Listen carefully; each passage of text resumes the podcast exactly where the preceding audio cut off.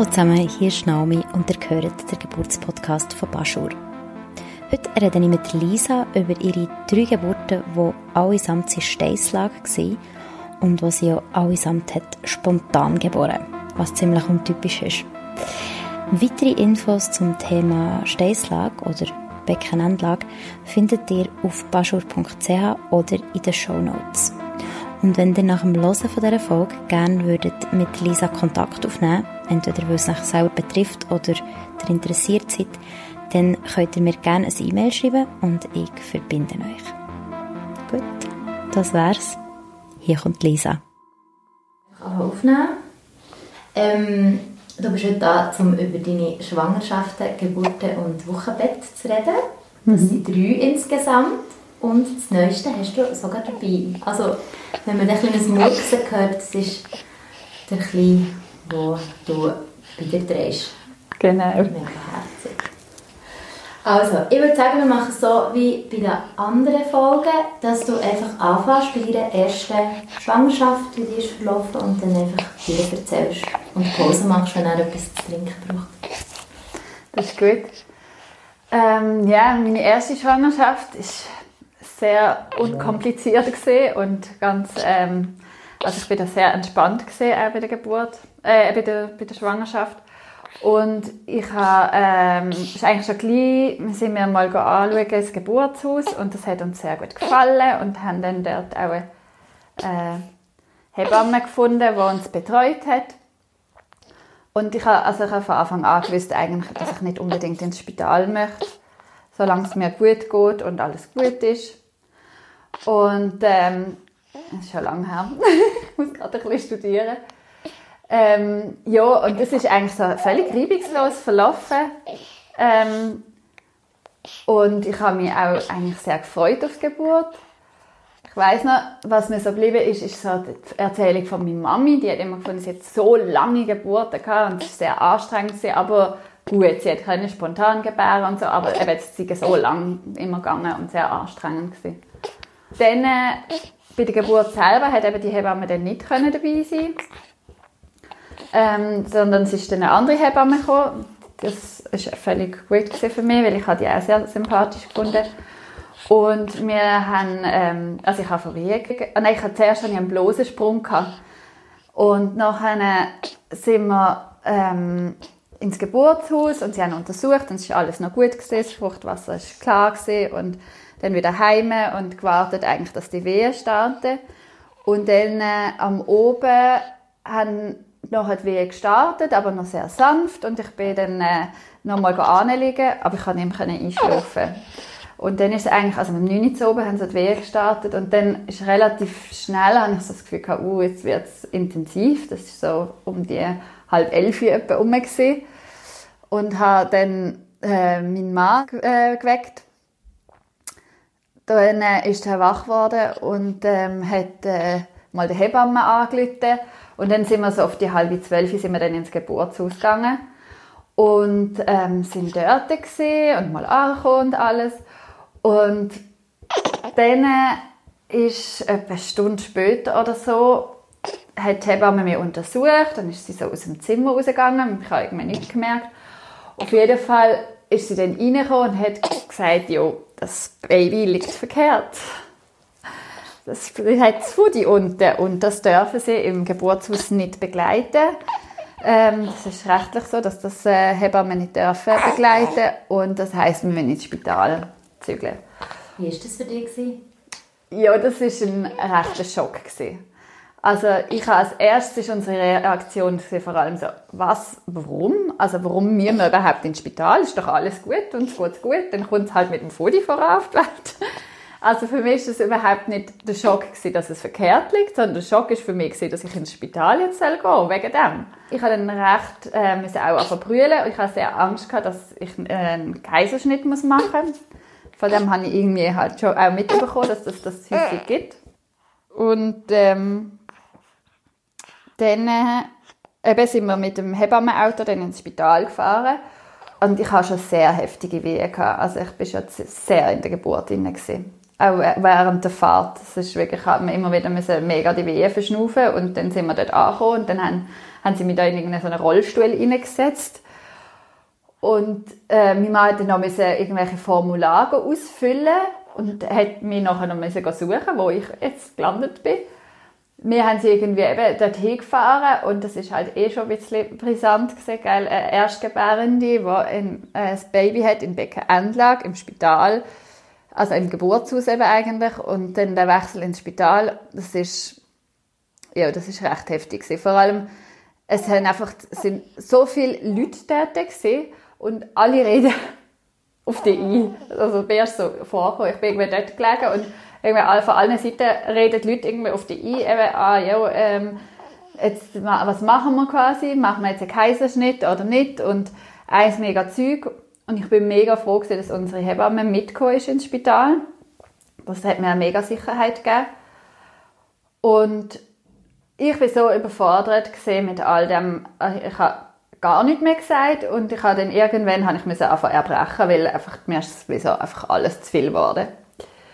Und dann äh, eben ist dann meine Mama mal wieder dazugekommen und dann sind halt einfach äh, wirklich so, also wir brauchen jetzt Entscheidung, es geht darum, eben wegen dem, wegen dem Kaiserschnitt, ob man einen Kaiserschnitt macht, weil wenn das Kind verkehrt rumliegt, dann kann es sein, dass der Körper geboren wird und das Köpfchen nicht durchpasst und dann muss man ähm, einen Notfallkaiserschnitt machen und das ist so gefährlich und dann kann die Mutter sterben, das Kind kann sterben, das werfen sie da den Kopf, so, wenn du da in der Wehe liegst und eigentlich möchtest du das Kind friedlich gebären.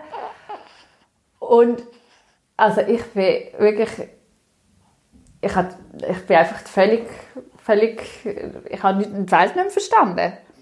Und ich habe eigentlich nie Angst gehabt ums Kind oder um mich, aber mir hat es so gestresst wegen meinem Mann. Es hat mir so leid wegen meinem Mann. Ich hatte das Gefühl, ey, die sagen so Zeug und ich muss jetzt da sagen, nein, nein, alles gut.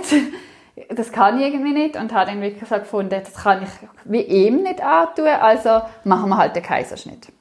Und nachher ähm, haben sie das Zeug vorbereiten und dann ähm, habe ich angefangen, äh, kriegen. Und meine Hebamme hat auch noch mal mit der Oberärztin, die dort war, geredet und ihr auch ans Herz gelegt, lass sie doch spontan gebären. Und sie hat dann mich noch mal untersucht und hat mir gesagt, oh, sie sind voll eröffnet und ich glaube, die Presswehe starten. Und dann habe ich wie so gefunden, hey, nein, jetzt habe ich alles geschafft, jetzt ist alles parat und jetzt will aufschneiden, hey, das geht einfach nicht. Und in dem Moment habe ich nachher entscheiden und gesagt, nein, das machen wir nicht, es gibt keinen Kaiserschnitt. Und dann ähm, haben sie eine PDA machen, weil, falls wir dann doch noch den Notfallkaiserschnitt machen und das habe ich eigentlich nicht wollen. Aber sie haben einfach, also ich habe dann immer gesagt, nein, ich will das nicht. Und sie haben mir gesagt, ja doch, wir müssen das aber. Und ich habe gesagt, nein, ich will das nicht. Ja, wir müssen das aber. Und das ist eigentlich so hin und her gegangen und ich habe irgendwann das Gefühl, ich habe ja gar keine Möglichkeit, also sie lassen mir ja gar nicht Nein sagen. Und dann haben sie gefunden, sie müssen jetzt hier unterschreiben. Und ich habe gefunden, ich will das nicht unterschreiben. Also doch, sie müssen das unterschreiben. Irgendwann habe ich irgendein Kreuz gemacht. Das haben sie dann als Unterschrift gelten und haben dann ihre PDA können machen. Und mit der PDA habe ich keine Wehen nicht mehr gespürt. Das hat eigentlich abrupt eigentlich die Geburt für mich gestoppt. Und ich habe, so, ich habe dann auch gesagt, ich spüre es nicht mehr. Und dann haben sie angefangen, mit Eisspray sie kontrollieren, ob die, die, die PDA wirkt. Dann tun sie den Eisspray auf die Beine sprayen. Und ich habe die ganze ich habe nicht gewusst, ich, so, ich weiß es nicht, ob ich jetzt das spüre oder nicht. Und eben, es war eh so ein Chaos. Gewesen. Und irgendwann habe ich mega angefangen weil der, die ganze der Eisspray dann hat sich meine Hebamme noch mal eingesagt, hat gefunden, sie müssen jetzt mal stoppen, die Frau friert schon, jetzt hören sie auf mit dem Eisspray. Es ist wirklich, es ist ein bisschen absurd gewesen. Und ähm, ja, auf jeden Fall habe ich dann gefunden, ob sie die PDA nicht können, also die Medikation anbeschrauben, damit ich irgendwie die Wehen wieder spüre. Und das haben sie dann gemacht. Und dann ist eigentlich die Geburt auch wieder in Gang gekommen. Und dann ähm, habe ich ihn können spontan gebären. Es hat dann noch einen Dammschnitt gegeben. Ähm, genau, was sie gemacht haben. Sie hat das vorangekündigt, dass sie einen Dammschnitt macht, aber also, ja, ich konnte nicht können jetzt irgendwie sagen, ja, machen Sie das oder nein, machen Sie das nicht. Also sie hat einfach gesagt, ich mache jetzt einen Dammschnitt, zack, ist geschnitten worden. Und ähm, genau, und dann ist er eigentlich, also ich bin auch so auf dem Rücken liegend halb und so ist er dann auf die Welt, auf die Welt gebracht, ja. Und ähm, er nachher, nach der Geburt recht apathisch gesehen, also er hat zuerst schon mal so umgeschaut, aber nachher hat er eigentlich angefangen ähm, zu schlafen. Also geschaut hat auch. Dann haben sie ihn untersucht und so. Und dann haben sie wollen, dass er unbedingt trinkt. Und er hat irgendwie nicht richtig getrunken. Das ist dann noch so ein Stress gewesen. Und ich habe das Gefühl, er ist so erschöpft von der Geburt, dass er eigentlich eine Pause braucht. Und du musst jetzt glaube trinken.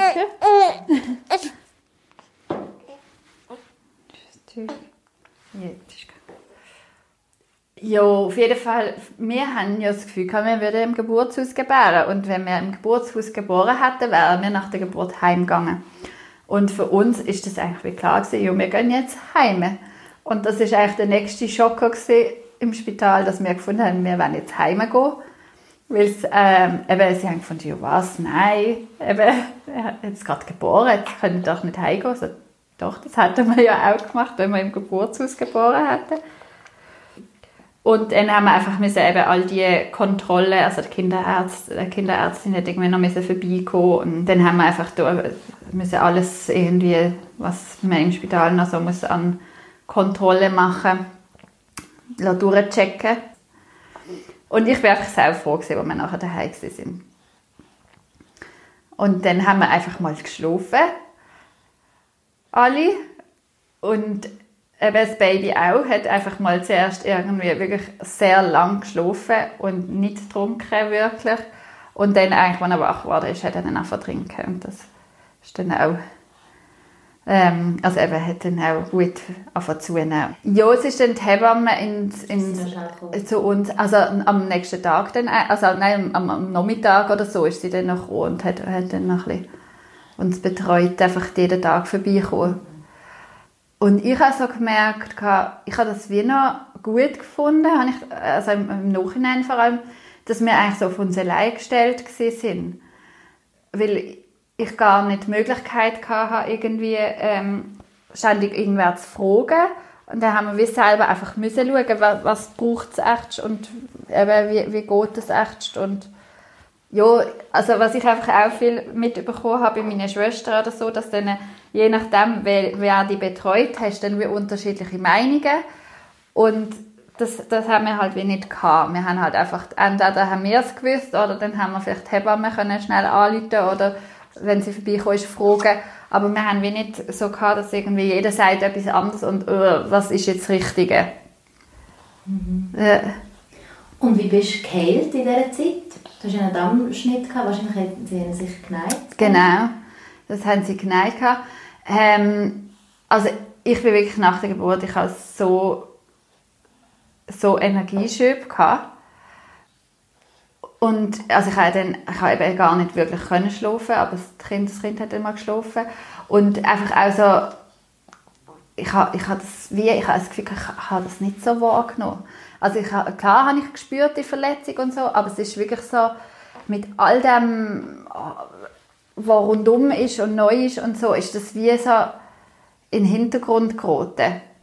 Und eben jetzt im Nachhinein kann ich also wirklich, ich habe einfach auch bin sehr über die Grenze von meinem Körper gegangen in dieser Zeit. Also ich bin einfach nur noch für das Kind irgendwie, das kleine Baby und was braucht es und für das da gewesen. Dann habe ich auch ähm, zuerst recht Mühe gehabt beim Stillen, einfach weil die Brustwarzen so empfindlich sind. Ähm, habe dann auch blutige Brustwarzen gehabt, was extrem schmerzhaft war. Ähm, und gleichzeitig eben, ist sowieso einfach alles neu. Also das ist wirklich so, und ich, ich glaube, ich habe einfach wie das gar nicht, ich bin einfach am Funktionieren gewesen, wirklich. Und dann habe ich auch nach irgendwie so der Babyblues ein bisschen so nach vier Tagen oder so, vier, fünf Tagen dann eben auch mit dem Milcheinschuss. Ich hatte irgendwie eine riesige Brüste plötzlich und es ist so, uh, und die Milch kommt raus und irgendwie das Kind verschluckt sich und Eiszeug. Und nachher auch, also wir sind auch relativ gleich auch rausgegangen und so. Also irgendwie haben wir wirklich kaum Ruhe gegönnt. Das war wirklich so eine High-Level. The High-Functioning Mom. Ja. ähm, erzähl noch ein bisschen vom Baby Blues. Einfach zwei, drei Sätze, für, wenn jetzt Frauen zulassen, die nicht wissen, was das ist oder selber noch nicht haben geboren Also mir ist es einfach so gewesen, dass ich wie einfach einen Tag hatte, wo ich einfach so überwältigt war von allem. Erstens das Kind und zweitens irgendwie die Geburt und ich war eigentlich einfach einen Tag lang nur am Heulen. Ich habe auch sehr, sehr aus, aus, aus der Berührung raus, von dem, dass das Wesen jetzt bei uns ist und irgendwie so, dass jetzt ja, so viel auch anders ist. Also es ist schon auch ein Stück Wehmut auch so dabei, dass jetzt wie so die Zeit auch als Paar so eigentlich vorbei ist. Auch, ähm, ja, gemerkt so, okay, du bist 24 Stunden jeden Tag eigentlich um das Kind am kümmern ähm, auch eine leichte so Überforderung mit dem. Also wie so, eben, wenn kann ich aufs WC, wenn kann ich duschen.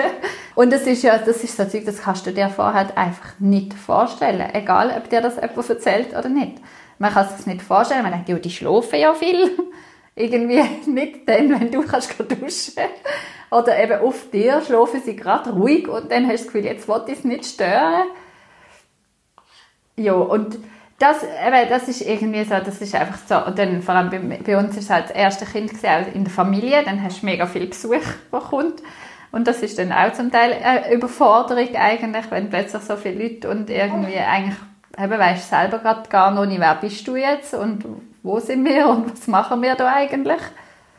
Es gibt ja das schöne Sprichwort, es wird nicht nur das Kind neu geboren, sondern du als Mutter auch und das, ist, das fällt einem einfach so ein. Und bei mir ist es dann schon auch so gewesen, dass nach etwa zwei Wochen hat er dann sehr viel mehr auch verbrüllen und es ist so ein bisschen anstrengender alles geworden und so die ersten paar Nächte, wo man nicht so gut schläft, ja, das geht noch gut.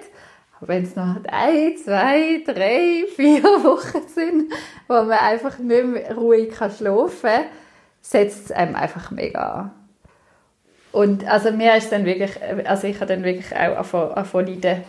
Und im Nachhinein will ich auch sagen, eben, es ist so leicht auch in eine, in eine postnatale Depression gegangen, weil eben ich, also nicht in dem Sinn, dass ich nicht irgendwie Freude hatte an, an meinem Kind oder so, sondern wirklich mehr einfach, einfach eine Überforderung. Wirklich eine komplette Überforderung irgendwie eben immer für das Kind da sein und dann brüllt das und wie soll ich das Kind und ich weiß nicht, eben, ich habe dann alles versucht und irgendwie völlig Aktivismus, was hat es echt und dann, also muss es der Nuki haben, nein, okay, hat es die Finde voll, nein, ah, hat es das und so in einen Stress reinkommen, anstatt einfach mal durchzuschnaufen und jetzt gesehen, eben, das Kind muss auch Sachen verarbeiten und aber das, also dort, ich habe das noch gar, gar nicht können. Das ist wirklich so, Hilfe. ich hatte vorher so die idyllische Idee gehabt. Dann das Kind ins Tragtuch oder in den Kinderwagen und dann gehe ich mit meinen Freundinnen abmachen und spazieren. Und ähm, es ist einfach überhaupt nicht so. Es ist eigentlich so gewesen, dass es für mich ein mega Stress war, wenn ich mit dem Kind irgendwo hebe und dann hat es einfach brüllen und irgendwie eben mit dem Stillen, wenn es dann nicht gerade klappt oder dann noch zu viel Milch und dann ist alles nass und irgendwie uh, und ja, also es ist meistens eben mega Stress und überhaupt nicht so die Idylle, wie ich mir das vorgestellt habe. Also ich mache dann alles weiter wie vorher, ich habe einfach ein Kind noch dabei. Es ist leider nicht so gewesen. Wie hast du jetzt den Rang gefunden? Wie habe ich den Rang gefunden? Ich habe viel lesen in dieser Zeit. Ich habe extrem viel ähm, also so Blogs und Sachen gelesen über ähm, warum vielleicht Babys eben nachts viel aufwachen, dass das ja einen Grund hat und einen Sinn hat. Ähm, ja, viel, viel ähm, Sachen, wo eigentlich wie das Gefühl, das ich irgendwo hatte, dass das auch normal ist und dass das irgendwie dazugehört, aber in unserer Gesellschaft wie nicht so kommuniziert wird, sondern man hat das Gefühl, ja, also mit drei Monaten müsste es dann vielleicht doch mal durchschlafen.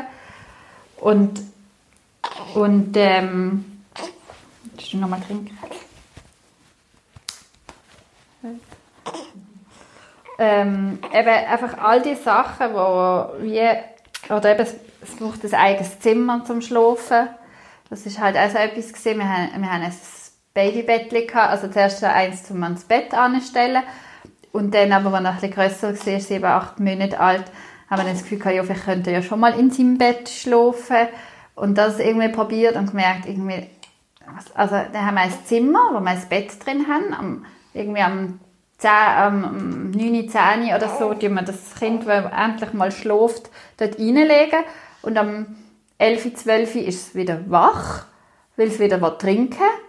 Und dann nehme ich es aus dem Bett und merke dann eigentlich, da kann ich es gerade bei mir im Bett lassen. Es geht einfach viel einfacher und ich kriege mehr Schlaf, als wenn ich irgendwie fünfmal in der Nacht eben muss aufstehen Also haben wir dann gleich mal irgendwie gefunden, ja, also jetzt machen wir das einfach so. Jetzt haben wir einfach das Bett zu uns ans Bett an und dann kann ich einfacher stillen und irgendwie wie so wieder schlafen, weil der Schlaf ist so wichtig in dieser Zeit.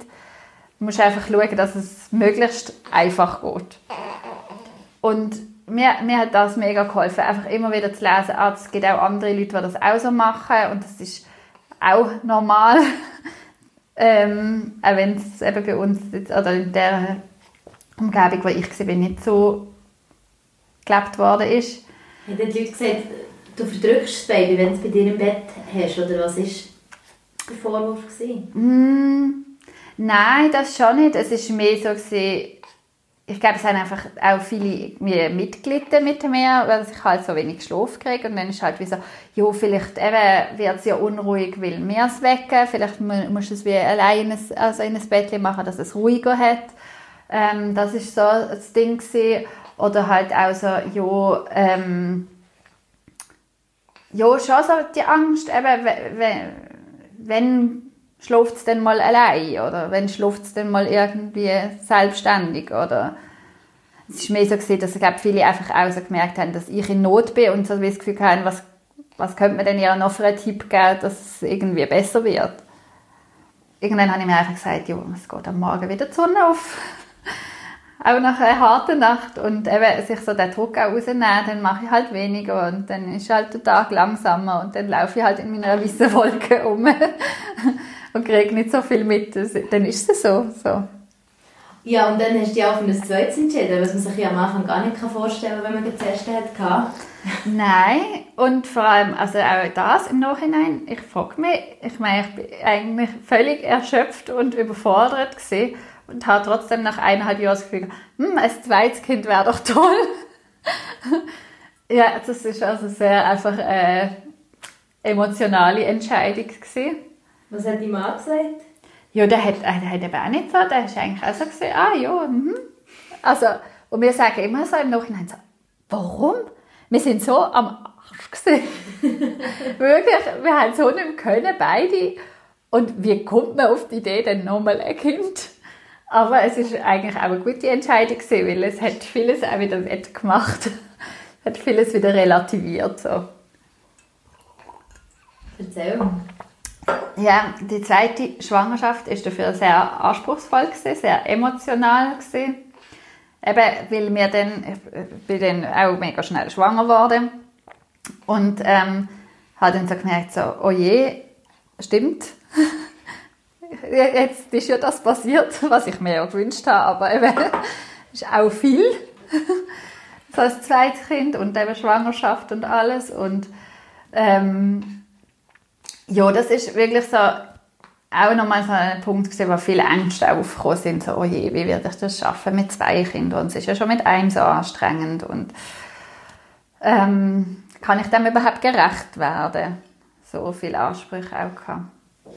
Und dann äh, eben, habe ich einfach viel, also ich bin dann irgendwie ins Shiatsu gegangen und habe so einfach viel auch so ein bisschen Unterstützung gesucht wo mir ein bisschen Ruhe gibt und ein bisschen Raum gibt und so.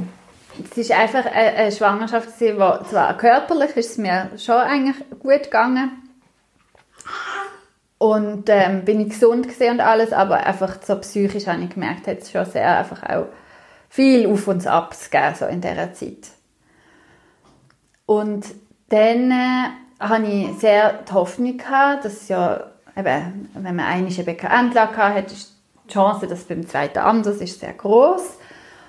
Und habe dann gedacht, jetzt kann ich wieder ähm, äh, Geburt eben daheim oder ich weiß gar nicht mehr, doch daheim habe ich dann wählen, weil ich dort schon gemerkt habe. Aber bei der ersten Geburt ist es eben so gewesen, dass es mich schon ein bisschen gestresst hat, von daheim ins Geburtshaus zu fahren und dass ich das eigentlich wie ein bisschen blöd gefunden habe. Und dann habe ich wie gefunden, ja, jetzt beim zweiten kann ich einfach ganz daheim bleiben. Es ist, glaube ich, wie einfacher und schöner für mich. Und habe dann wie ähm, mit, dem, mit der Hebamme, die uns begleitet hat bei Geburt, ähm, Kontakt aufgenommen, bei, bei ihr, also in, in Schwangerschaftsvorsorge und eben haben, haben eigentlich darauf angeschaut, dass ich ähm, spontan daheim gebären und dort ist dann eigentlich so ein bisschen Schock gekommen, ja, wieder in der 36. Woche, weil man dann natürlich das kontrolliert hat, ist jetzt echt diesmal wirklich in der richtigen Lage. Ähm, weil beim Tausch haben alle das Gefühl, ja, ja, das liegt richtig, alles gut. Oh, und sie haben einen Ultraschall gemacht und oh, auch das Kind sitzt mit dem Pfote gegen unten. ja, ja, das ist, und dort, das ist wirklich so gesehen, hey, nein, das darf nicht wahr sein. Und dann habe ich eigentlich gewusst, oh je, ja, jetzt ist, darf, ich, darf ich keine Hausgeburt machen, wegen dem.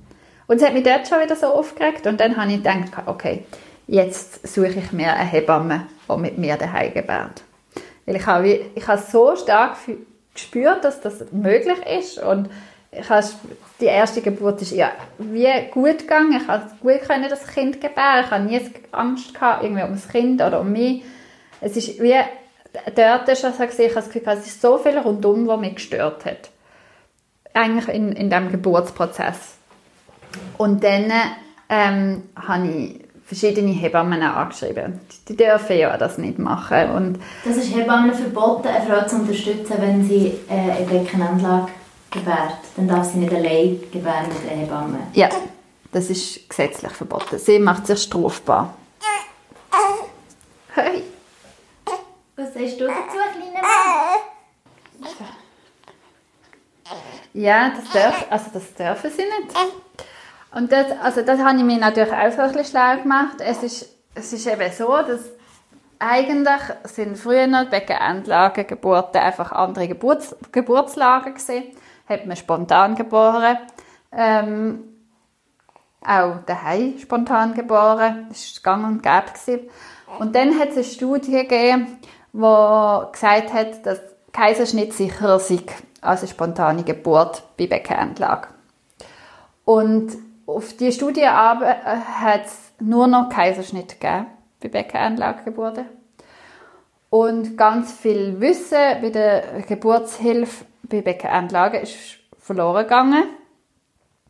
Sie hat es einfach hat's wie nicht mehr gegeben. Und dann haben das die Leute nicht mehr gelernt, also die Ärzte nicht mehr gelernt, die Hebammen nicht mehr gelernt und ähm, dementsprechend hat es das einfach nicht mehr gegeben.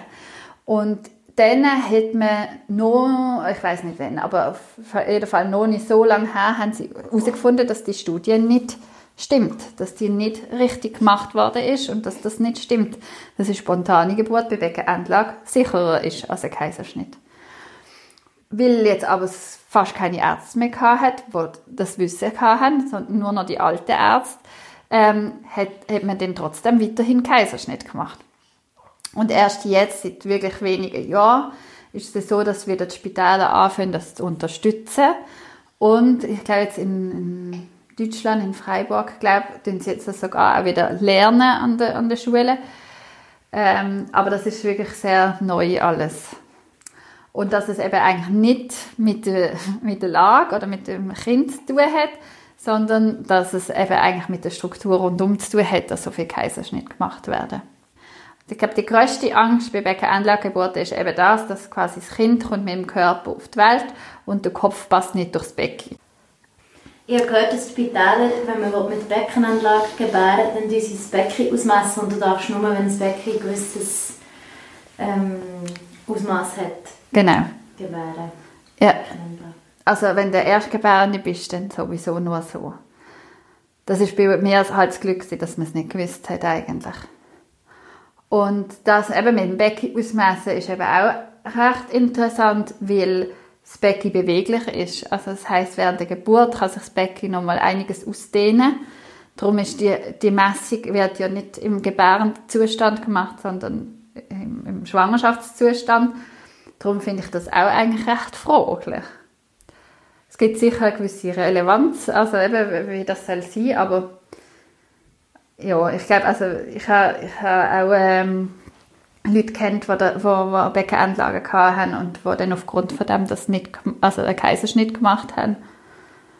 Und ich, für mich, mit meinen Erfahrungen, finde das einfach mega schade, dass das einem genommen wird. Gerade auch, also nicht nur jetzt, wenn man das möchte, einen Kaiserschnitt machen und alles, aber das heißt halt auch, wenn du wieder ein Kind hast und das liegt in der richtigen Lage, hast du halt einfach viel mehr Komplikationen, wenn der spontan gebären die können auftreten. Also es hat ja einfach auch längerfristig äh, Einfluss. Ja, dann ähm, habe ich mir, ich habe dann eben eine Hebamme gesucht und ich habe niemanden gefunden, der das wird machen mit mir. Ähm, und dann habe ich gefunden, jetzt muss ich mich irgendwie entscheiden, damit ich ein bisschen Klarheit kriege, weil ich bin wirklich ähm, sehr, sehr unruhig so geworden. Ähm, und dann habe ich gefunden, jetzt gehe ich mit der Beleghebamme ins Bethesda-Spital und mein Belegarzt, der beide Erfahrung hat mit Anlagengeburten, sagt ihnen klar, was ich will und was ich nicht will. Ich hatte ein Gespräch gehabt, ähm, mit der Hebamme und habe ihr gesagt, dass sie zum Beispiel kein PDA will. Das habe ich dürfen. Also das haben sie gesagt, dass sie okay. Wir müssen kein PDA machen. Ähm, eben einfach all die Sachen so besprochen, die mir wichtig sind. Und dann bin ich mit ist es so gewesen, ich habe dort ab etwa der 36. Woche immer wieder Wehen gehabt. Ich habe immer das Gefühl gehabt, jetzt geht die Geburt los. Weil bei meinem ersten Kind ist es so gewesen, ich habe eben, das ist wirklich so 37, 1 oder so, habe ich, ähm, 37 ist die Schwangerschaftswoche und der Tag, habe ich einen Blosensprung gehabt und oben haben Wehen angefangen und dann ist das Kind gekommen. Und ich, habe das, ich bin so irritiert gewesen, weil ich immer dachte, ah, jetzt fängt WH, jetzt ist Geburt. Und es ist so, wir haben angefangen, wieder aufgehört. Okay, doch nicht Geburt. Und das ist ähm, über Wochen so gewesen. Und ich habe wirklich zum Teil Nacht drei, vier Stunden Wehe gehabt und dann ist wieder weggegangen. Und ich habe auch ein zweijähriges Bübli gehabt, wo ein Duracell-Häschen ist. Er ist, äh, hat mich durch die ganze Wohnung durch und über alle Spielplätze drüber gejagt, hochschwanger. Und ich bin wirklich bin einfach immer wie erschöpfter geworden und ich bin so K.O. und ich habe einfach nicht mehr mögen. Und ich habe das Gefühl, hey, nein, jetzt muss das Kind auf die Welt kommen. Und ich bin immer noch vor dem Termin gesehen. Das ist auch so etwas. Es ist immer sehr so mit Angst verbunden, bei welcher Endlagegeburt eben, dass ich jetzt groß werde. Darum ist also die Angst in mir gewesen, ich darf ja nicht über den Termin gehen, weil sonst werden sie mir sicher wieder einen Kaiserschnitt aufschwätzen. Auf das aber habe ich dann wie gefunden, okay, ähm, das Baby muss jetzt irgendwie kommen. Ich habe wieder eine Nacht gehabt, wo ich mega fest weh hatte und dachte, jetzt geht's los. Und es ist wieder nicht losgegangen. Und dann ist die Beleghebamme zu mir heimgekommen und hat dann so gefunden, ja, sie tut jetzt den Schleimpfropf äh, lösen, das kann mich auch weh auslösen. Und wenn es dann wird losgeht, dann treffen wir uns, ähm, rufen wir ihr an und treffen uns im Spital. Und wenn nicht, treffen wir uns trotzdem im Spital am 5 Uhr zu. Sie hat noch so einen Trick so mit ähm, einem Oxytocin-Nasenspray. Und das, mit einem Nasenspray kannst du das in die Nase machen und dann kann das äh, Wehen so in Gang setzen. Und dann habe ich gefunden, ja, ist das eine Einleitung? Und dann hat sie mir gesagt, nein, nein, nein, das ist keine Einleitung. Das geht nur, wenn dein Körper wirklich voll ready ist und alles. Das ist ganz sanft. Eben so ein sanfter Nasenspray. Ähm, eben, das machen wir einfach rein und dann können wir, ähm, wenn du bereit bist, dann können wir die Wehen und sonst passiert nichts. Und ich war sehr am Ende. Ich habe noch meiner anderen Hebamme, die mit Schwangerschaft begleitet hat, angerufen und sie hat gesagt, sie wollte jetzt so nicht reinreden und so. Und ähm, sie kann mir jetzt eigentlich nicht einen Tipp geben, weil sonst würde sie wieder andere Hebammen reinreden, das wollte sie nicht. Mm. ich habe also gemerkt, es irritiert mich, aber ich bin schon sehr am Ende, also nimmt mir doch auch der kleine Hoffnungsschimmer. Auf jeden Fall, eben, sie hat einen Schleimpfropf Propf gelöst und das ist recht schmerzhaft gewesen. Wie macht man das? Also sie geht einfach mit der Hand in die Scheide rein und dann hat sie das wie so Mit der ganzen Weg. Hand? Ja, ja, mit der ganzen Hand. Und es ist sehr schmerzhaft gewesen. und ich habe so gemerkt, es ist eigentlich überhaupt, es hat, ist gar nicht, es hat sich nicht gut angefühlt so. Aber ich habe wie so, ja, hast so gedacht, ja, das macht man so, anscheinend ist es so. Auf jeden Fall sind wir dann eben am, am, am 5 Uhr oben ins Spital. Haben, äh, hat ein Nasenspray gekriegt, Viertel ab fünf, halb sechs. Weil es haben wir ja nicht angefangen nach dieser Einpol-Lösung. Und dann ähm, sind wir, glaube noch irgendwie eine Runde gelaufen. Und wirklich, also eine halbe Stunde, Stunde später habe ich wirklich mega regelmäßig schon sehr intensive Wehen gekriegt. Und das ist nachher wirklich extrem zackig gegangen. Also ich habe einfach Wehen gekriegt und sie sind immer wieder stärker geworden. Ähm, sie hat uns zuerst ein bisschen allein gelassen, genau. Äh, mein Mann hat mir dann noch vorgelesen und das ist wie super gewesen. Ich habe also wie gemerkt, es sind so die Wehen mega da, aber ich bin wie nicht so in diesem Geburtsprozess drin. Und indem sie uns allein gelassen hat, habe ich eigentlich wie gemerkt, ah, jetzt kann ich mich mehr entspannen. Und nachher ist sie wieder dazugekommen und dann hat sie mir wieder von dem Nasenspray gegeben. Und ich habe schon dort das Gefühl gehabt, hey, ich habe schon so fest weh. Ich weiß jetzt nicht, warum ich jetzt noch mehr von dem Zeug brauche, aber irgendwie habe ich es nicht können ausdrücken. Und dann hat sie mir irgendwie, was ist das gewesen, acht, halb neun rum, hat sie dann gesagt, ja, sie macht jetzt Sachen bereit für die Geburt. Und ich so, was Geburt? Hä? Ich habe jetzt irgendwie seit eineinhalb Stunden, zwei Stunden Wehe, was, jetzt geht es schon zur Geburt. Ja, ja, jetzt kommt das Kind auf die Welt. Oh mein Gott, war so überrumpelt gewesen. Und nachher hat sie dort Sachen bereit gemacht und dann ähm, habe ich so, äh, ist es wie so in die Übergangsphase gegangen von der Geburt und es ist so recht unangenehm geworden, der, der Wehenschmerz. Und ich bin so auf dem Bett gesehen und bin auf allen Vieren gesehen und ich, es hat meine Arme haben angefangen zittern, so von der, von der Kraft. Und dann irgendwie habe ich mich wieder auf den Rücken gedreht, dann bin ich wieder auf alle vier, dann bin wieder um den Rücken, habe mich dann im, im Kreis gedreht. Und irgendwann ähm, eben, habe ich dann irgendwie so, hey, es ist irgendwie nicht mehr gut. Und dann haben sie einfach mir so, ich bin dann auch so ähm, eigentlich auf dem, auf dem Steißbein sitzend, ähm, haben sie, hat sie dann gefunden, ich soll mal so bleiben für, für jetzt die Wehe. Und ich habe gemerkt, eigentlich ist es überhaupt nicht gut. Ich hätte mir irgendwo festheben oder reinhängen oder so und das hat sie einfach irgendwie nicht gehabt oder sie hat das nicht gesehen oder und ähm, auf jeden Fall eben dann haben eigentlich die Presswehen angefangen und ich habe so gemerkt, ich bin so durch die Geburt durchgepusht worden. Es ist mir so viel zu schnell gegangen alles und eben, ich habe das Gefühl, es ist so viel von außen wieder gesteuert worden, wie die Geburt verläuft. Also die Hebamme hat auch wirklich, ich habe das Gefühl, es ist so wirklich so, wie so durchgerusht. Ja, und jetzt da und jetzt zack und da und dieses und so. Und ich bin wirklich so dort gelegen und habe das Gefühl hey, wow, was wird aus meiner Geburt gerade? Also wirklich, ich habe so das Gefühl mir wird wie meine Geburt genommen. Und dann habe ich wie so gefunden, also das haben die Presswehen angefangen, man hat dann gemerkt, ah, jetzt Südeli kommt langsam. Und ich habe, wie so, ich habe zu meinem Kind gesagt, jetzt bei der nächsten Wehe wirst du geboren. Das machen wir ab. Wenn du geboren wirst, ist jetzt unseres und das wird nicht von der Hebamme entschieden. Und dann bei der nächsten Wehe habe ich äh, gepresst und es ist wirklich in einer Wehe schon rausgekommen. Ganz. Der ganz. Zack, das. Bei dieser Geburt ist nachher eine, habe ich einen ziemlichen Riss gehabt. Ähm, und das ist also einerseits klar, wenn er so schnell rauskommt und andererseits eben ist also die ganze Geburt schon so gepusht gewesen. Ähm, genau, dass ich einen ziemlichen Riss hatte, was ich nachher auch haben müssen. Und ich habe dann äh, nach der Geburt, das ist auch noch, finde ich, interessant, ist nämlich, hat sich die Gebärmutter nicht so schnell zusammengezogen. Und dann habe ich noch einiges an Blut verloren, weil es so ein bisschen länger gegangen ist. Und dann ähm, haben sie mir auch nochmal von dem Oxytocin-Nasenspray gegeben, damit sich die zusammenzieht.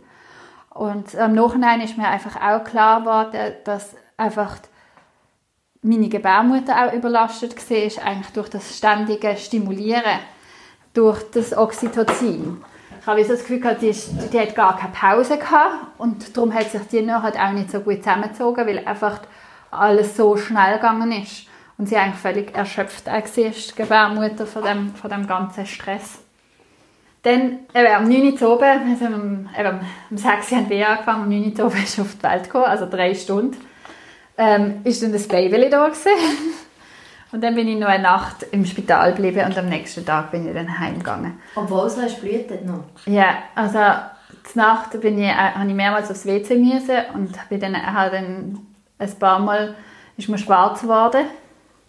Die Pflegerinnen dort haben mich, haben mich, haben mich immer begleitet. Ich sagte, nein, ich glaube, es geht schon. Und dann bin ich aufs WC und habe gemerkt, oh oh, es geht gar nicht. Und bin, also bin mehrmals ähm, ist mir wirklich schwarz geworden. Dann haben sie mich da wieder zusammen gehabt, genau. Das ist auch noch recht, also das habe ich noch recht heftig gefunden, so irgendwie. Aber ich bin mega, darum auch mega froh gewesen, dass ich noch die Nacht im Spital geblieben bin. Am nächsten Tag ist mir dann mit Essen und allem, ah, das ist auch noch gewesen. Ich bin am 9. Uhr geboren, ich habe aber nicht dürfen kommen und schon gegessen haben. Also ich, als ich am 5 Uhr ins Spital bin, hätte ich sollen nicht mehr essen. Weil, wenn es einen Kaiserschnitt wird geben, musst du nüchtern operiert werden. Also habe ich nichts gegessen und habe nachher die Geburt gehabt. und am 9. Uhr hat es nicht mehr zu essen im Spital. Dann habe ich irgendwie ein so Brötchen haben sie mir dann noch gegeben und dann hat es halt erst am nächsten Tag zu essen gegeben. Und dann habe ich also gefunden, hey, what? Ich habe Hunger. habe ich nichts zu essen gehabt. Und Hebamme? Ähm, Im Spital. Ist dann auch noch geblieben oder ist sie gegangen und am nächsten Morgen wieder gekommen? Nein, die ist eigentlich gerade nach der Geburt gegangen. Die haben wir dann auch nicht gesehen. Die, hat, die, die ist glaube einfach froh gesehen, dass sie das Höckchen können machen hinter unserer Geburt. Ähm, genau, die, das ist irgendwie recht speziell gewesen, weil eben, ich habe sie halt nicht so lange kennt vorher. Ich habe sie wirklich eben erst in der 36. Woche eigentlich gesehen und dann eben eigentlich bei der Geburt wieder. Und ähm, eben, es ist ein bisschen anders gekommen, als ich mir das dann vorgestellt habe vorher.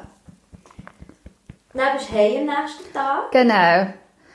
Und dann, ähm, das habe ich echt super gefunden. Dann bin ich daheim und das Baby ist sehr ein ruhiges, ein zufriedenes gesehen. Dem ist es sehr gut gegangen. Ähm, mir ist es ähm, dann auch immer wieder besser gegangen und durch das ich eigentlich so viel Blut verloren habe, habe ich müssen ruhiger machen als beim ersten Kind und das ist sehr gut gesehen, dass ich ein bisschen von meinem Stress oben runtergekommen bin. Äh, äh, äh, was brauchst du noch? Willst du noch mal trinken? Oder müssen wir dir mal Windeln wechseln vielleicht? Können wir auch, kannst du schnell abstellen. Also, dann machen wir schnell Pause. So, jetzt hast du gewickelt. Mhm. Jetzt sind wir wieder frisch. Ähm, wo sind wir stehen geblieben? Bei der, also ich habe erzählt von der zweiten Geburt und dann sind wir heim. Nach, am nächsten Tag von der, äh, nach der Geburt sind wir heim. Und eben, dass, dass dann der zweite eben sehr viel entspannter war. Wir, sind dann, wir haben dann noch müssen, hat, äh, irgendwie nach eineinhalb Wochen hat er noch Fieber gemacht, dann haben wir noch ins Spital müssen für zwei Tage. Das war nichts Schlimmes, gewesen, aber das ist auch noch so ein bisschen... Ähm, ein Dämpfer Ja, einfach auch noch mal so ein Spitalaufenthalt mehr gesehen, wo ich gemerkt habe, hey, irgendwie... Aber ist einfach schwierig, irgendwie dort den Weg zu finden. Und es hat un unterschiedliche Ansichten an mich aufeinander gefallen. Genau, ja, auf jeden Fall. Aber er war ein sehr entspanntes Baby. Gewesen. Er hat fast nie brüllt und ähm, ist auch, ja, der ist einfach so dabei und hat Freude gehabt. Und irgendwie, das hat sehr vieles wettgemacht. Weil vorher habe ich mir auch oft selber so Schuldgefühl gemacht. Oh, ich mache irgendwas falsch, darum brüllt mein Kind so viel. Oder eben mit meinem Kind ist irgendwas falsch, weil wieso brüllt denn das so viel? Und dann hast du ein zweites Kind und es ist einfach anders. Und merkst du, ah, ja, stimmt, es sind einfach unterschiedliche Wesen. Ja, genau. Dann sind wir mit ihm heim und ähm, eben sind mal so angekommen als Familie zu viert. Und dann war für mich eigentlich mega klar, gewesen, jetzt brauche ich eine Pause von Kindern. Das ist dann auch eben mit dem, dass dann der Kleiner hat angefangen kabeln und der Grösser ähm, das nicht so cool gefunden hat, dass seine Spielsachen bedroht sind. Auch eine sehr stressige Phase gekommen mit zwei kleinen Kindern. Ähm, und ich habe also gemerkt, jetzt brauche ich zuerst mal eine Pause und ein bisschen Zeit, um wieder irgendwie auch als, als Frau wieder im, im Körper anzukommen. Ähm, eben als Familie wirklich zusammenzufinden und ich habe so gewusst, irgendwie, eben, das dritte Kind ist gerade wirklich überhaupt noch nicht Thema. Dann äh, habe ich, ähm, ist aber dann doch nach ja, vier, viereinhalb Jahren dann den Wunsch nochmal aufgekommen, nach einem dritten Kind. Und auch das ist sehr schnell zu uns gekommen. Wir sind dann ähm, bei dieser Schwangerschaft haben, wir haben sie entdeckt, die Schwangerschaft. Wir sind im Januar, also Dezember, Januar sind wir nach Bali gereist. Und ähm, ich hätte eigentlich müssen, kurz bevor wir los sind, meine Tage bekommen. Die habe ich nicht bekommen. Und dann dachte ich, oh, das ist der Stress wegen dem Reisen und so. Dann haben wir aber gemerkt, nein, es ist ein blinder Passagier. das ist ein Baby mitgekommen, genau. Das haben wir dann dort herausgefunden. Und dann habe ich mich schon sehr gefragt, eben, wie mache ich das diesmal, weil die Chance, dass es wieder eine Beckenanlage ist, ist groß. Ähm, wir haben beim zweiten herausgefunden, dass meine Gebärmutter eben so eine spezielle Form hat und dass das mit dem kann dass sie in Beckenanlage liegen, die Babys. Und ähm, habe mich dann einfach auseinandergesetzt, okay, was mache ich? Und dann haben wir, ähm, eben im dritten, habe ich dann äh, einfach nach drei Monaten oder so, macht man so einen Ultraschalltermin. Das habe ich dann gemacht. Dann haben wir gesehen, ja, schwanger und das Baby da und alles gut. Und dann habe ich mir eben überlegt, okay, wie gehe ich jetzt das Ganze an? Und habe gemerkt, irgendwie, ich muss es anders machen diesmal. Dann habe ich mir überlegt, eben suche ich mir jetzt einfach von Anfang an eine Hebamme, die würde, ähm, äh, eine Hausgeburt begleiten und habe gewusst, es gibt jemanden, der das ein bisschen underground macht und ähm, habe dann noch mit einer Freundin geredet, die die kennt ähm, über eine Ecke und die hat eben auch gefunden, wenn, dann musst du mit ihr. Und auf, de, auf dann habe ich mich bei ihr gemolden und habe einen Termin bei ihr abgemacht. Und was mir einfach mega aufgefallen ist, oder was meine Essenz war von den anderen beiden Schwangerschaften und Geburten, ist, dass eigentlich es für mich mega schwierig ist, weil eine Hebamme ist für mich eine Vertrauensperson. Der möchte ich eigentlich 100% vertrauen. Dass wenn sie irgendwas sagt, das findet sie wichtig oder gut, dann, ähm, dass ich mich darauf verlassen kann, dass das wirklich wichtig und notwendig ist. Und ich habe also gemerkt, dass das Schwierige ist, dass ich immer wieder das Gefühl hatte, das ist jetzt nicht nötig oder das brauche ich gar nicht oder das stimmt für mich nicht. Aber wenn eine Hebamme, wenn ich vertraue dort ist und finde, doch, das machen wir, wie es eben zum Beispiel bei der Geburt war, beim zweiten, dann lasse ich mich mega schnell von dem verunsichern und äh, dann finde dann, okay, gut, dann machen wir das halt so, wie du das gut findest und komme mir eigentlich wie von meinem Gefühl weg. Und habe ich gefunden, das ist jetzt eigentlich gerade so der Test. Ich gehe zu ihr und versuche wirklich fest bei mir zu bleiben und meine Sachen, quasi für meine Sachen einzustehen. Und dass das wie so meine Aufgabe jetzt auch ist in der Schwangerschaft, dass ich für das, was ich möchte und was sich für mich gut anfühlt, einstand und das gegen, ähm, ihr gegenüber kann äußern Und ich bin an den Termin gegangen mit ihr und habe gefunden, ah, das ist mega sympathisch, mega liebevoll, eingerufen auf sie. Und alles, was sie gesagt haben, fand ich, ah ja, mhm, machen wir genau so. Und bin eigentlich rausgelaufen und habe gedacht, eigentlich alles gut, super und so. Und dann bin ich so gelaufen und habe gemerkt, hey, irgendwie, irgendwas stimmt nicht. Und dann äh, wirklich bin ich so auf dem Heimweg und habe gemerkt, hey, nein, jetzt bin ich wieder voll in das reingefallen. Es ist genau gleich wieder abgelaufen. Und ich meine, es ist jetzt einfach ein erstes Kennenlernen gewesen. Ich hätte überhaupt nicht müssen oder sollen oder so. Es ist überhaupt nicht nötig gewesen. Und das hat bei mir einen mega Prozess ausgelöst und ich habe so wie gemerkt, ich kann das nicht. Ich kann das noch nicht. Irgendwie mich so abgrenzen und so bei mir zu bleiben, wenn jemand anders da ist, wo ich in Verbindung möchte gehen. Und das ist eigentlich so der ausschlaggebende Punkt gewesen, dass ich gefunden habe, zuerst, als allererstes muss ich alles, was von außen kommt, wie ähm, weg haben. Ich muss wirklich, wie das nur ich mehr auf mich muss verloren. Nur ich mich muss mit mir auseinandersetzen und nicht noch mit anderen Meinungen oder anderen Sachen. Und das ist eigentlich so der ausschlaggebende Punkt, wo ich gemerkt habe, ich, ich kann mich nicht von einer Hebamme betreuen lassen, weil sie hat auch eine, eine Berufsaufgabe irgendwo, also sie hat auch eine, eine Verantwortung, die sie muss übernehmen und wenn ich aber sage, ich möchte Verantwortung voll für mich selber tragen, dann komme ich immer in Konflikt mit ihr. Und merke, ich kann dort noch nicht so herstehen, dass ich die Verantwortung so ihr gegenüber kann, ähm, tragen dass ich könnte sagen ähm, ich möchte es trotzdem so, jetzt musst du gehen. Also das wäre für mich nicht möglich gewesen. Und ich habe gefunden, okay, der erste Schritt ist eigentlich, dass ich wirklich Verantwortung voll für mich übernehme. Und das kann ich am besten, wenn nur ich mit mir muss die Auseinandersetzung tragen und eben vielleicht noch mit einem Mann oder so, aber einfach nicht mit einer, mit einer Fachperson, die wo, wo eine Verpflichtung hat, eigentlich hat. Und dann äh, habe ich gemerkt, okay, jetzt muss ich ihr anrufen. Ich habe natürlich schon den nächsten Termin abgemacht und alles. Und habe gemerkt, okay, jetzt muss ich ihr anrufen und absagen. Das ist auch für mich recht herausfordernd gewesen, weil ich habe ja nicht sie schlecht gefunden als Person, sondern ich habe einfach gemerkt, ich komme in Konflikt und habe dann ihre angerufen und mit ihr ein Gespräch gesucht und das ist mega, mega gut gewesen.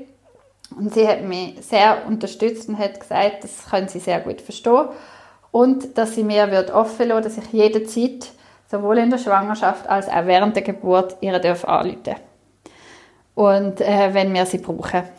Und das ist ein riesiges Geschenk für mich, weil ich gemerkt habe, ah, jetzt kann ich loslassen. Es ist so wirklich, jetzt habe ich wie jemanden im Hintergrund, wo ich weiß, wenn der Moment kommt und ich merke, ich brauche doch Unterstützung, kann ich mir sie holen.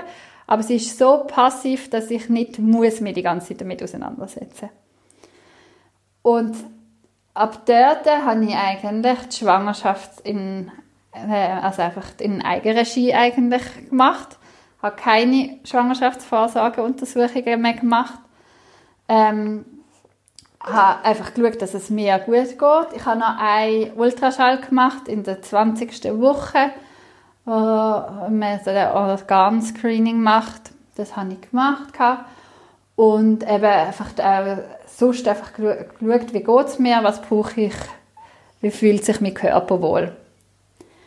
Und ähm, gegen das Ende an habe ich dann angefangen tasten, mein Bauch. Und es war das erste Mal, als ich das Kind genau tasten wie es liegt. Bei der anderen Weide habe ich das wie nicht so gespürt, wie das Baby liegt. Und bei dem ist es ganz klar auch das liegt mit dem Fulligen unten im Beckenanlage. Und für mich ist aber klar ich habe ja noch diese Art von Geburt kennt, dass auch wenn es eine Beckenanlage ist, dass ich das für daheim gebären und eben, weil jetzt ich gemerkt habe, okay, mit Hebammen geht es nicht, in dem Fall allein. Hast du irgendwo Hilfe gesucht, in Foren oder so? Gibt es irgendetwas, das Frauen unterstützt, die allein daheim gebären Also es gibt ähm, mittlerweile gibt es einige also Blogs oder ähm, eben auch, auch so ähm, auf Facebook so Gruppen oder so, wo, wo das auch als Austauschplattform eigentlich ist, wenn man allein gebären will ich habe jetzt dort nicht so, ähm, nicht so äh, Infos gesucht. Ich habe ein Buch, Alleingeburt heißt das, das ist von einer Ärztin. Ich finde sie, die das geschrieben hat, nicht so mega sympathisch, aber das Buch ist wirklich extrem äh, informativ und sehr umfangreich und ähm, hat eben auch ganz viele so Sachen, eben was, wenn das passiert oder das passiert oder so wie schnell muss man reagieren oder einfach so auch so ein bisschen Tipps drin, eben, um auch möglichst schnell zu merken, wenn etwas nicht gut ist. Ja, dort habe, das habe ich, habe ich einiges auch so ein bisschen dort drin nachgelesen und sonst, eben, ich habe mich halt in der anderen, bei den anderen Schwangerschaften schon sehr auch so für das Thema interessiert und auch viel dazu gelesen. Und mein Mann, der ist ein bisschen gedrängt worden, zu seinem Glück. Nein, also er hat, er, ich habe von Anfang an gesagt, ich mache es nur, wenn er auch dabei ist. So, das ist für mich schon klar gewesen. Ähm, in dem Sinn von, also wenn er das auch irgendwo unterstützt. Ich habe ihm aber auch gesagt, dass wenn, also er muss sich wie auch ein Stück weit darauf vorbereiten, weil ich mag nicht nachher jemanden dort haben, der Angst und Panik hat. Sonst würde ihn wegschicken, hat er gesagt. Das hat er recht schlimm gefunden. ähm, aber wir haben uns wirklich eigentlich gut in dieser Zeit auch immer wieder miteinander austauscht und so auseinandergesetzt und wie so geschaut, okay, was, was braucht er, was brauche ich, dass wir eben im Vertrauen eigentlich können an die Geburt gehen Und er hat sich dann auch nochmal mit einer Hebamme sehr intensiv austauscht. Das hat ihm nochmal viel Angst auch genommen. Einfach auch so zu sehen, okay, es ist eine gesunde, junge Frau, sie hat ähm, Vorerfahrung mit zwei Geburten, die gut gelaufen sind eigentlich, wo ja nicht irgendwie ähm, äh, mega Komplikationen oder so gegeben hat und eben die Sachen, die es hat, sind eigentlich wie so ein bisschen auch der Umstand mitverschuldet. Und ich habe so für mich gemerkt, dass es ähm, auch uns eigentlich mega zusammen, also zusammen verbunden hat, mein Mann und mich. Und Sag mal schnell, wie hat dein Umfeld reagiert? Weil es ist ja schon eine sehr unkonventionelle Methode, sagen wir mal. Und ich kann mir vorstellen, dass auch sehr viele Leute würden sagen, hey, geht es eigentlich noch? Du könntest sterben. Mhm. Ja, also das hat mich ehrlich gesagt am allermeisten erstaunt. Weil ich habe das mit relativ vielen Leuten offen geteilt dass, ich, dass wir das vorhaben. Auch so mit den Schwiegereltern zum Beispiel und ähm, mit Geschwistern und so. Und wir haben extrem viel positives Feedback bekommen. Also sehr viel haben von dir, du machst das. Und das habe ich wirklich irgendwie mega schön gefunden, so die Unterstützung zu kriegen. Und ähm, ja, habe aber schon auch gemerkt, also es ist so, gerade jetzt vor, vor ähm, so einem Geburtszeitraum, habe ich so gespürt, so alle sind so ein bisschen am Luft anhalten und hoffen darauf, dass gleich mal die Meldung kommt, dass das Kind gesund auf der Welt ist. Und das ist auch das, was dann nachher, wenn er geboren ist, eigentlich das war, ist so, oh, endlich können alle wieder durchschnaufen. Aber ich habe wirklich sehr viel positive Rückmeldung gekriegt schon auch ähm, so ein bisschen kritisch oder so ein bisschen, eben, warum will man das überhaupt? Also wieso will man alleine gebären? Das ist eigentlich mehr so auch die Frage gewesen. Und für mich, ich habe einfach gemerkt, in der anderen Geburt ist so vieles von, von außen gekommen, was mich gestört hat. Und ich habe eigentlich immer ein sehr positives und gutes Gefühl gehabt, ähm, zu der Geburt für mich. Und habe so gefunden, warum wird so viel immer von außen, was mich stört, dazu, kommt dazu. Das brauche ich alles gar nicht. Für mich ist wie klar gewesen, ich möchte mir jetzt einfach nochmal ein anderes Geburtserlebnis schenken. Es ist wirklich ein Schenken, nicht ein Durchstieren oder so. Und was ich auch gemerkt habe, ich habe nicht irgendwie mega schlimme Geburten im Spital. Und das ist auch nochmal so eine Auseinandersetzung in der Schwangerschaft, und ich gemerkt habe, ich möchte nicht Angst habe davor, ins Spital zu gehen, sondern ich mache das für mich und wenn ich merke, es ist etwas nicht mehr gut, dann gehe ich ins Spital. Ich muss niemandem etwas beweisen, ich muss nicht irgendwas eben durchstieren, wenn es nicht sein soll, sondern ich mache das wirklich einfach für mich. Weil ich weiß, es kann anders möglich sein und ich das spüre, dass es anders kann möglich sein. Aber eben, wenn's, wenn ich ins Spital muss, ich bin schon zweimal dort gewesen, es ist okay gewesen. Ich weiß, ich muss mich dann wieder abgrenzen und sagen, das will ich nicht, das will ich auch nicht. Ähm, warten oder einfach wirklich wieder so in die, in die Abgrenzung zu gehen. Aber ähm, das kann ich, das habe ich schon mal gemacht. Von dem muss ich nicht Angst haben. So. das ist irgendwie mega, mega wichtig gewesen. Und er hat lang auf sich warten lassen. ich bin acht Tage nach dem Termin ähm, ist die Geburt erst losgegangen und das hat viel Nerven für mich auch gekostet. Ich hatte auch immer wieder so das Gefühl, oh nein, jetzt müssen wir dann vielleicht doch ins Spital, also so die Zweifel aufgekommen. Und dann so gemerkt, okay, ich habe eigentlich wie so für mich mental alles vorbereitet, dass er dürfte auf die Welt kommen und wenn er doch im Spital auf die Welt kommt, dann ist das auch sein Weg, den er für sich vorgesehen hat. Und so das auch wieder versucht loszulassen, oder die, die Ängste eben. Und dann äh, eben ist es auch, ich war um halb, halb fünf Uhr morgen, habe ich AVW gekriegt. Und habe also gemerkt, okay, es könnte jetzt doch äh, Richtung Geburt gehen. Und ähm, sind bei den, äh, wir haben so ein Dachzimmer, das ist so ein eingerichtet als äh, das Geburtszimmer. Und dort hat mein Mann geschlafen und ich bin dann auf zu ihm gegangen. Und der ist dann wach geworden am 6 Und dann ist er Kaffee machen. Und dann ist mein Sohn oder der Ältere dazu gekommen. Der hat riesige Augen gemacht und gesagt, Mama? ich sage, ja. so einfach regelmäßig weh gehabt, immer wieder verschnauft und dann wieder, habe ich wieder reden mit ihnen und mit ihnen sein und dann habe ich wieder ähm, mehr auf, auf die Wehe konzentriert und tönt. Und nachher ähm, haben ist dann der andere Sohn auch noch wach geworden, der ist dann auch noch schauen, dann haben sie sich beide so ein Nestchen eingerichtet neben mir. Und ähm, wir haben noch, also was wir noch so als Vorbereitung hatten, ich eine Freundin, die wie so ein bisschen auf Abruf war, dass sie dazu gekommen wäre, ähm, uns zu unterstützen, entweder eben mir oder der, mein Mann oder meine Kinder, was es einfach braucht. Und die ist aber an dem Morgen in der Schule am Arbeiten, wo meine Kinder gehen in die Schule. Das habe ich gewusst. Und dann haben, wir haben sie dann auch angefangen, die Kinder halt zu spielen nebendran. Und mein Mann hat dann gemerkt, hey, nein, es ist zu viel. Dann die dann noch spielen nebendran und halb kämpfen und er muss sich irgendwie auf mich, der am Gebären ist, konzentrieren. Das geht irgendwie nicht. Und hat sie dann äh, geschnappt und in die Schule gebracht, angestellt, gesagt, meine Frau ist am Gebären, muss wieder gehen. Und als er gegangen ist, habe ich dann gemerkt, ui, meine Wehen werden intensiver. Und ähm, habe dann angefangen, sich ein bisschen an Ich dachte, hey, also, so, so heftig habe ich die Wehen nicht in Erinnerung.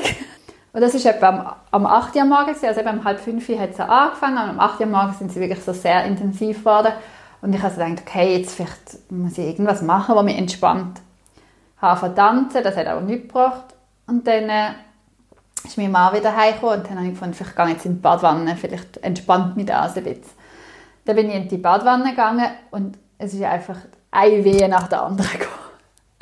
Und es ist wirklich so, oh Gott, ich kriege keine Pause mehr. Ein Wehensturm. Ein Wehensturm, genau. Und dann ist mir, habe ich gedacht, oh je, wie komme ich wieder aus dieser Badwanne raus? Und meine Mann hat sich gedacht, oh Gott, wenn sie jetzt da in dieser Badwanne noch länger ist, dann kriegt sie kalt. Ich muss irgendwie das Wasser wieder können wärmen. Das sind so unsere äh, Sorgen gewesen. Und dann habe ich ähm, gedacht, okay, einfach bei der nächsten Pause, die wieder kommt, muss ich aus dieser Badwanne wieder raus. Und dann ist dann auch eine Pause gekommen bin ich aus der Badwanne raus und wir haben gerade neben, neben der Badwanne das WC, dann bin ich dort drauf gesessen und dann ähm, habe ich gemerkt, oh, jetzt wird mir ein bisschen schlecht und mein Kreislauf und wird ein bisschen schwarz. Die äh, Hebamme hat mir dann, die uns im Wochenbett betreut hat, erklärt, habe wahrscheinlich ein bisschen heiß gebadet. ähm, und ja, auf jeden Fall habe ich gemerkt, oh je, jetzt wird mir schwarz. Und das ist wirklich so der einzige Moment während der Geburt, wo ich so ein bisschen Sorgen hatte. Und habe dann gemerkt, okay, ich muss mich irgendwie wieder ein bisschen bödeln, wieder ein bisschen erden und habe dann angefangen stampfen ganz fest am Boden und das hat mir wieder so den Kreislauf wieder in Schwung gebracht. Und dann habe ich gefunden, ich wollte wieder rauf in, das, in unser Dachzimmer, wo, wo wir uns ein vorbereitet haben. Dort habe ich mich sehr wohl gefühlt. Wir hatten einfach so eine Matratze am Boden. Und dann habe ich einen Sessel dran hergestellt und habe mich immer mit den Armen so auf den Sessel gelehnt und mit den äh, Knien auf der Matratze geknüllt. Und das ist mega angenehm gewesen. Dann bin ich wieder dort rauf und bin wieder dort hingegangen. Und dann habe ich gemerkt, eben, die sind immer noch so intensiv, die Wehen. Und dann ist aber wirklich fünf oder sechs Wehen nochmal dort verschnauft. Und dann macht es Flatsch und die Fruchtblase ist aufgegangen. Und mein Mann Tücher drunter gelegt. so das, was sich immer alle fragen, oh Gott, wenn man daheim gebärt, wie ist denn das mit all dieser Sauerei? er hat auch ganz viele Frottentücher drunter gelegt und, und wieder putzt und so. Und dann haben wir gewusst, okay, jetzt kommt das Kind auf die Welt. Dann habe ich, genau, dann habe ich auch, nachdem die Fruchtblase auf ist, zwei, drei ähm, so Presswehen gespürt und habe dann gemerkt, ah, jetzt kommt das, kommt das Foodie ist es nochmal ein bisschen zurückgegangen und dann habe ich gemerkt, jetzt, jetzt kommt das Foodie. Und dann habe ich mit der einen Hand habe ich das Foodie anlängen und, dann, und das ist auch so etwas, man sagt bei einer Beckenendlage hands off. Du darfst eigentlich nicht das Kind berühren, das ist so die grösste Angst von, äh, der, von der Geburtshelfer. Weil wenn man das Kind in einer Beckenendlage berührt, kann es verschrecken und dann kann es die Hände aufreißen und wenn es die Hand oben am Köpfchen hat, dann ist es nachher blöd, um den Kopf zu gebären. Mm. Und, ähm, aber ich habe in dem Moment gar nicht an das gedacht. Das ist ähm, einfach ein Reflex auch gewesen, dorthin zu längen und dann äh, das Füdeli raus zu begleiten. Und habe dann wirklich das Foto, es ist dann wirklich in einer Wehe das Foto ähm, rausgekommen. Dann sind die Beine rausgeklappt, das ist so ein Klappmesser, sind sie alle drei gelegen. Dann sind die Beine rausgekommen und ein Arm. Und dann ist es eigentlich gerade so von der Distanz ist gerade, ähm, auf, die, auf die Matratze gehöckelt. Und dann ähm, habe ich Pause nochmal geschnauft und dann ist das andere, bei der nächsten Weh ist das andere Ärmchen und das Köpfchen geboren. Und dann ist, ähm, eben ist, ist er so auf die Seite, auf, aufs, aufs äh, Bett gekippt und hat gerade angefangen Und wir, wir haben Party geführt. Ich habe mich es ist da, wir haben es geschafft, es ist geworden. das ist wirklich, äh, es ist mega, wirklich so krass, einfach das so, so bewusst zu erleben.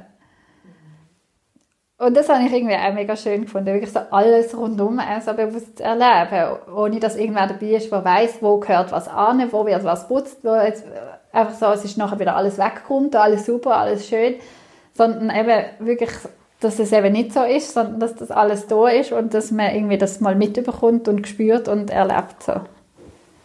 Also es hat natürlich blutet nachher auch bis die Plazenta, also die Plazenta hat ja dann auch noch geboren werden. Die hat dann äh, eine Weile gedauert. Dann haben wir das Gefühl gehabt, oh je. Also es ist, ich habe überhaupt nicht fest blutet, aber es ist einfach relativ lang gegangen. Es ist über eine Stunde gegangen, bis sie geboren ist und ist dann alles wunderbar und gut gewesen ich habe das Gefühl, sie hat sich schon vorher abgelöst, aber ich bin nicht rausgekommen. Und ähm, ja, aber im Spital, wenn sie eigentlich nach einer halben Stunde ja schon einfach Stress machen, habe ich auch gedacht, ja, irgendwie eben, es braucht einfach auch Zeit. Und die sollte man sich nehmen. Und eben, es ist dann wirklich nach also einer Stunde und fünf Minuten oder so ist sie dann ähm, geboren gewesen. Drei Wäsche hat er gemacht nachher, dann ist das Zeug wieder super gewesen. Und äh, nein, es ist, also wir sind eben, ich bin auf dem Bett gesehen, wir haben einfach dort alle Unterlagen und so drunter gehabt und nachher nimmst du das wieder zusammen und dann ist wieder gut. Genau. Und dann haben wir das Kind in den Arm gehabt. Und dann haben wir etwa, etwa eine Stunde nach der, nach der Geburt haben wir dann der Hebamme angerufen, wo wir so als Backup hatten. Und die hat gesagt, sie kommt in einer Stunde vorbei. Und dann ist sie eigentlich zwei Stunden nach der Geburt ist sie dann bei uns vorbeigekommen und hat Plazenta kontrolliert, ob sie vollständig ist, hat geschaut, ähm, wie es mir geht und ich habe keine Verletzung gehabt, nicht. Also eine ganz kleine Schürfung eigentlich und sonst einfach gar nicht. Ähm, eben das Baby ist auch gesund, alles wunderbar gewesen. Und dann haben wir das so erleben.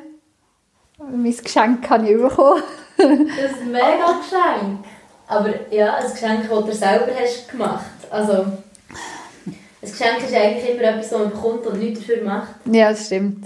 Also Nein, wir haben schon viel dafür gemacht. Das ist schon etwas anderes, oder? Nein, es hat, es hat also eben, ich finde auch, es ist, also es braucht viel Vorbereitung, mentale Vorbereitung braucht es viel. Mhm. Aber ja, das war ein mega Geschenk. Was würdest du Frauen raten oder was gibst du Frauen auf den Weg, die selber eine Steißlage haben? Weil du ja jetzt drei Steißlagen hast erlebt, du bist ähm, der Profi. hey, eben das Vertrauen haben, dass das Kind seinen Grund hat, dass es so liegt. Das Kind hat seinen Grund, warum es diese Position einnimmt, warum auch immer. Und das auch zu respektieren. Also ich habe es mega gemerkt, dass ich habe beim ersten Kind auch noch so, äh, beim zweiten, weil beim ersten haben wir so nicht gewusst, beim zweiten Kind mit Moxa und Hypnose und weiß ich was. Und dann einfach müssen sagen, hey, nein, eben, es hat seinen Grund, warum das Kind so liegt und ähm, eben sich nicht den Stress zu machen mit dem. Und eben andererseits auch das Vertrauen in den Körper zu haben, dass er das auch kann. Also eben, es ist eigentlich eine schonendere Geburt, weil zuerst eigentlich der kleine Teil, der Körper und das weiche Fudi geboren wird und dann der Kopf. Und es sind sehr schnelle Geburten. Also bei mir sind eben, die erste ist, glaube ich, sieben Stunden von der ersten Wehe wirklich weggegangen. Sieben Stunden. Dann die zweite drei Stunden und die ähm, dritte fünf Stunden. Also alles eigentlich sehr, sehr schnelle Geburten gewesen. Und auch eben, also mega komplikationslos bin einfach so gelaufen. Und auch eben das Vertrauen haben. Also das ist, glaube ich, das Einzige, was, was hilft auch, wenn man dort so ins Vertrauen kommt, dass der Körper von einer Frau für das gemacht ist und das Kind das auch weiß, wie das geht. Mhm. Ja. Und ja. eben, ich finde es schon mega wichtig, einfach auch, dass man, dass man sich wie auch damit auseinandersetzt, warum wird keine, keine Spontangeburt oder wieso werden so wenig Spontangeburten gemacht bei einer Beckenanlage? Dass das eben nicht damit zu tun hat, dass es so wahnsinnig gefährlich oder irgendwie ist. Es ist einfach eine andere Lage. Aber es ist für mich überhaupt nicht so, dass ich jetzt das finde, man muss das allein, das ist das Richtige, sondern eben wirklich gut zu spüren, was einem hilft, um können eben wirklich die Selbstbestimmtheit zu haben bei einer Geburt und für sich gut zu sorgen. Mhm. Schönes Schlusswort. Danke vielmals, hast du erzählt. Danke auch.